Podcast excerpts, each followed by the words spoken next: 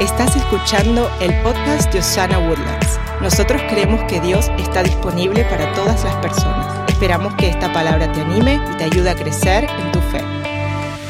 Dice Romanos capítulo 5, verso 1, justificados pues por la fe, dígalo conmigo en voz alta, justificados pues por la fe, tenemos paz para con Dios por medio de nuestro Señor Jesucristo. Hoy quiero hablar con ustedes acerca de esta palabra justificados. Estamos en la serie Viviendo en Libertad. Hay una manera tremenda de vivir en libertad cuando entendemos qué significa esta palabra justificados. Cuando entendemos qué es lo que Dios ha hecho a través de la justificación, nosotros podemos tener paz con Dios y cuando tenemos paz con Dios vivimos en libertad. Hoy les voy a traer tres noticias buenas. ¿Cuántas?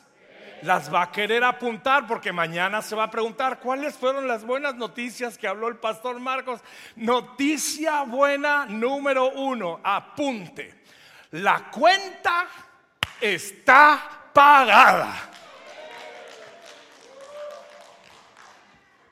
Cuando usted lo medita un poco más va a gritar todavía más fuerte. La cuenta está pagada. La palabra justificación es una palabra práctica, porque en la práctica hay una deuda que alguien tiene que pagar.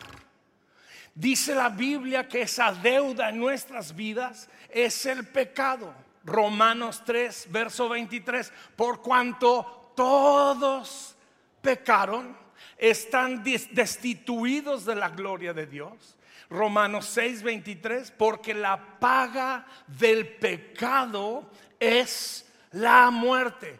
Dice que todos hemos pecado. No hay nadie aquí ahora mismo que pueda decir que nunca ha pecado.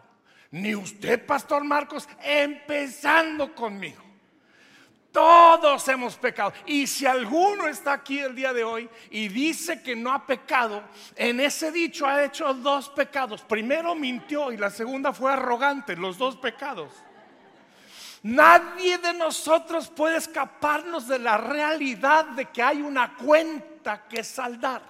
Hay una deuda que pagar. Todos pecamos, todos merecíamos morir, pero, alguien diga, pero Jesús pagó esa cuenta en la cruz del Calvario. Dice Romanos, ah, si va a aplaudir, haga bien. Dice Romanos 5, verso 8, mas Dios muestra su amor para con nosotros en que siendo aún pecadores, Cristo murió por nosotros. Alguien levante una mano y diga, gracias Jesús, porque tú pagaste la cuenta. Un día estaba yo sentado en una mesa en un restaurante, cosa que acostumbro todas las veces posibles. Porque como usted puede darse cuenta, este templo no se edifica solo, hay que echarle ganas. Y a mí me gusta comer.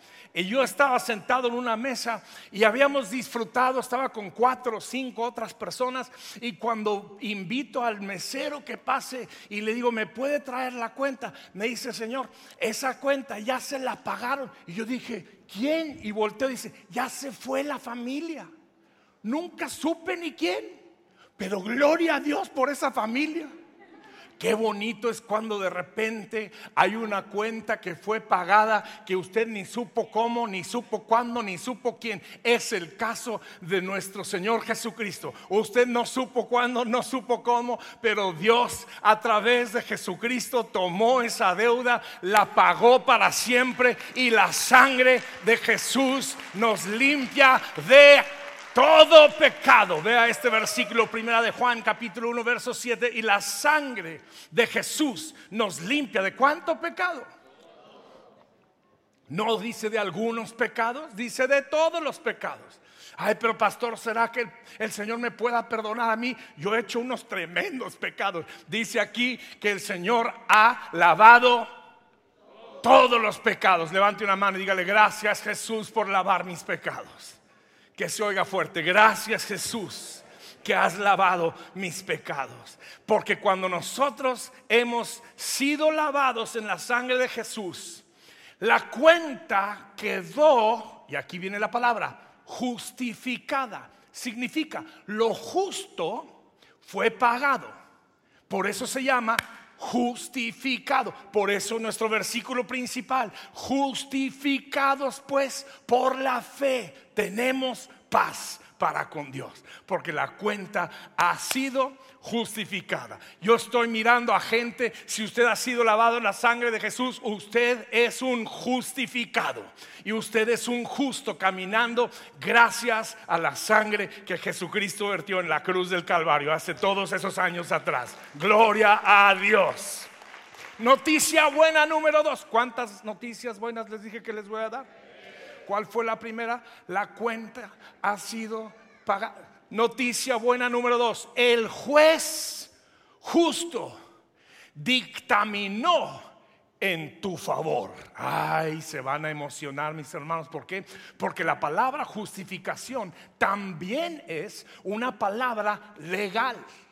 En la primera noticia les hablé de que la palabra es una palabra práctica, pero aquí quiero hablarles acerca de la legalidad de la palabra justificación.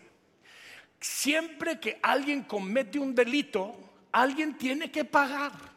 Todos hemos visto estos programas de televisión donde están entrando por...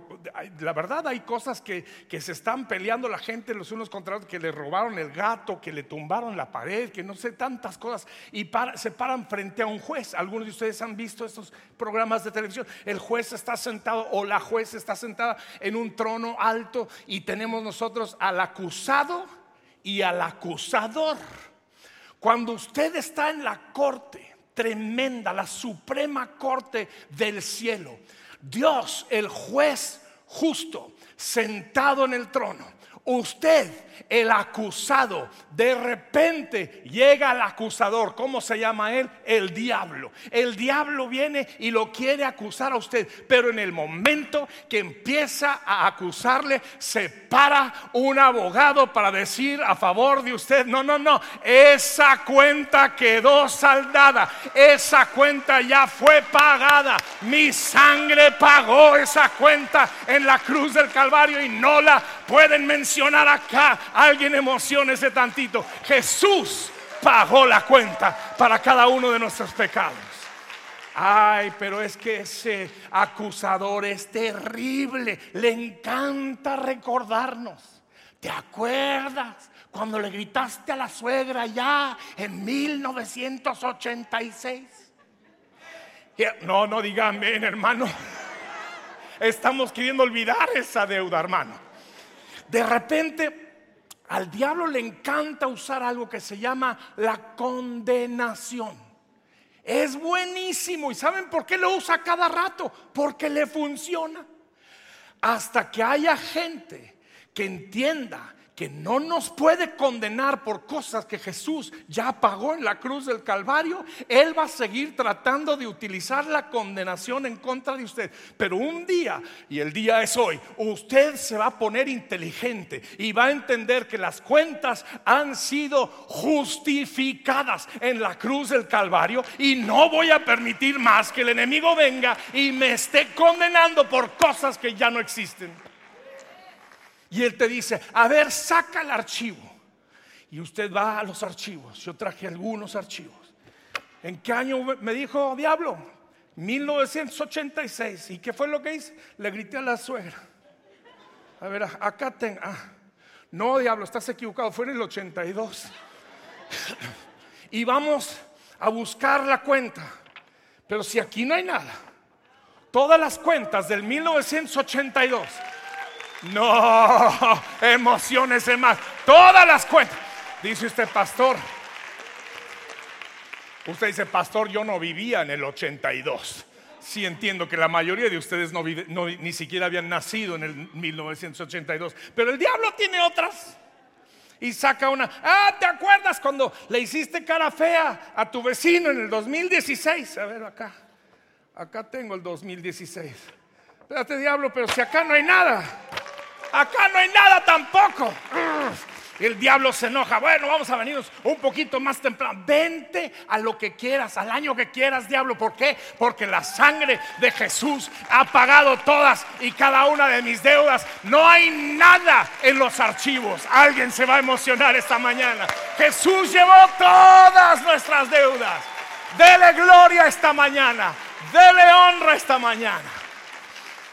Hablando de los archivos vacíos, quiero que usted vea este versículo, Colosenses 2, verso 14, dice que Él anuló el acta con los cargos que había contra nosotros y la eliminó clavándola en la cruz. Mis hermanos, esa tarde tremenda cuando Jesucristo estaba siendo clavado en la cruz, cada uno de esos sonidos, de esos clavos, que estaban metiendo eran el acta de los decretos que había contra ustedes. Estaba sonando que todavía suena hasta el día de hoy. Cuando Él fue clavado, junto con Él fueron clavados cada uno de mis pecados, cada una de mis condenas, cada una de las deudas que yo debía. Y su sangre preciosa las lavó, las cubrió, las eliminó. Y por eso ahora pues Lea conmigo este versículo, Romanos 8, 1. Ahora, pues,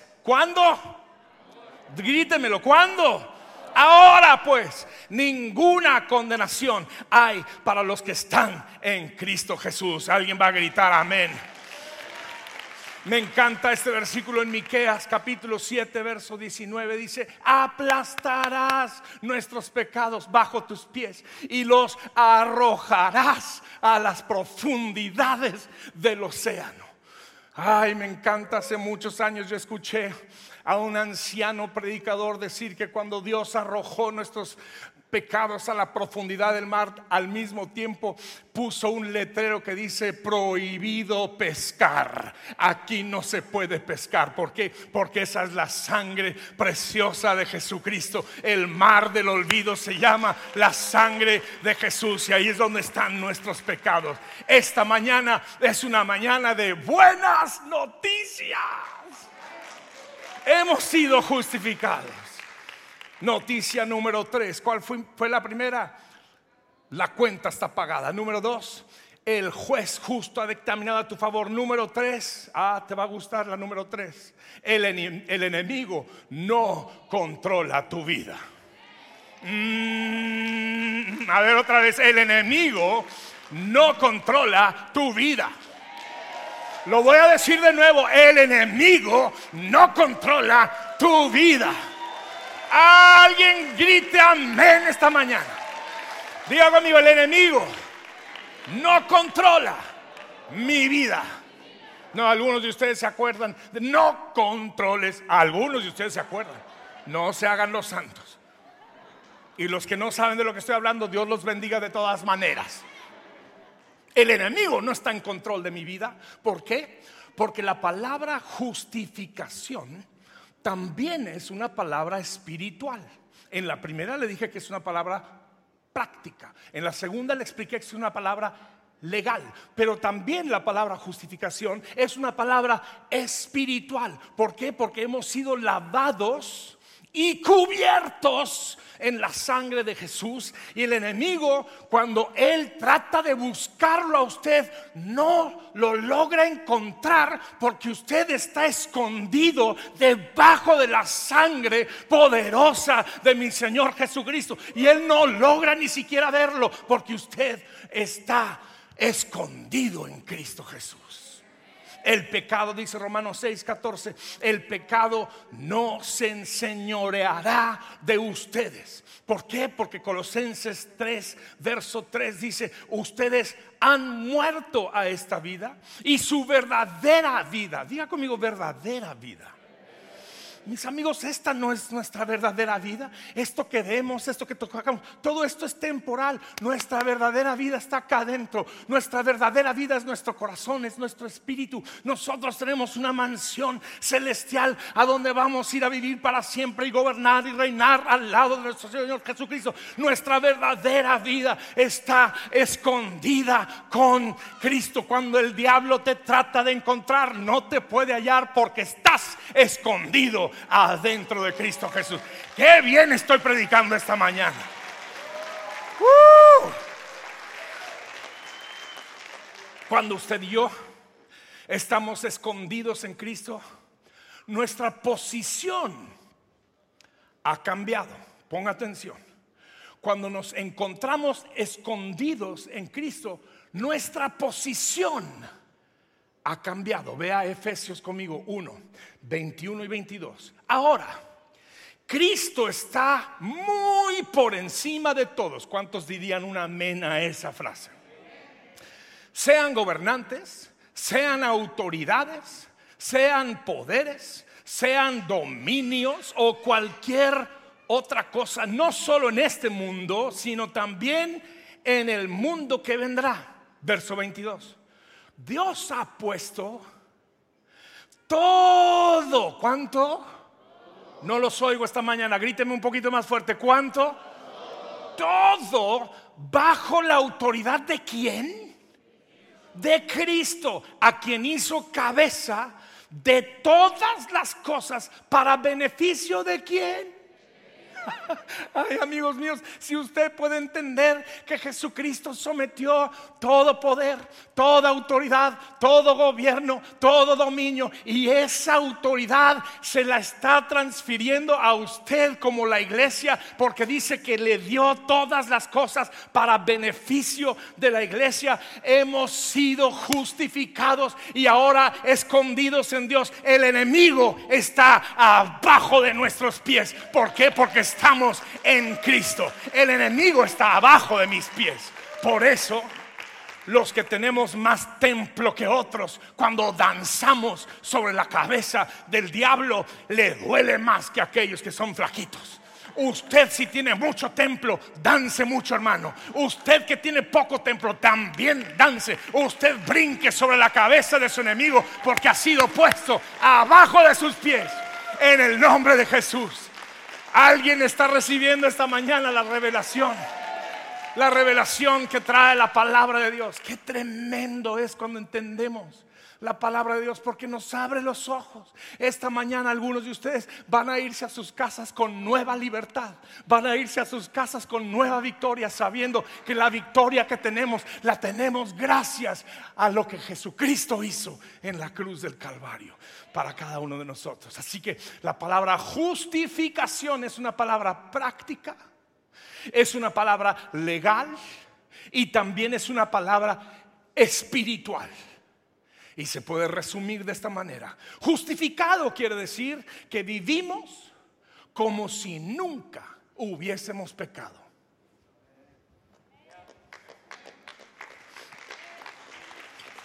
Creo que no lo pescaron, lo voy a intentar de nuevo. ¿Listos? Justificado significa que vivimos como si nunca hubiéramos pecado. Me emociono solo. ¿Se emociona conmigo? Ah, por eso Jesucristo es mi héroe. Por eso yo sirvo a mi Señor Jesucristo con toda mi vida, con toda mi alma, con todas mis fuerzas. Por eso he dedicado toda mi vida a predicar las buenas nuevas del Evangelio. Hoy es día de buenas noticias, mis amigos. Somos justificados por la fe en Cristo Jesús. Camine con su cabeza en alto.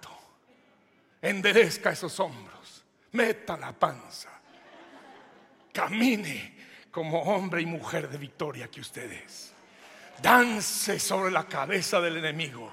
Recuerda, no eres esclavo, eres hijo de Dios. Recuerda que tu vida tiene propósito. Vívela con propósito. Cuéntaselo a las demás personas. Sé parte de algo que es más grande que tú. ¿Por qué? Porque eres justificado por la fe. Tienes paz para con Dios. Colorín colorado, este mensaje ha terminado.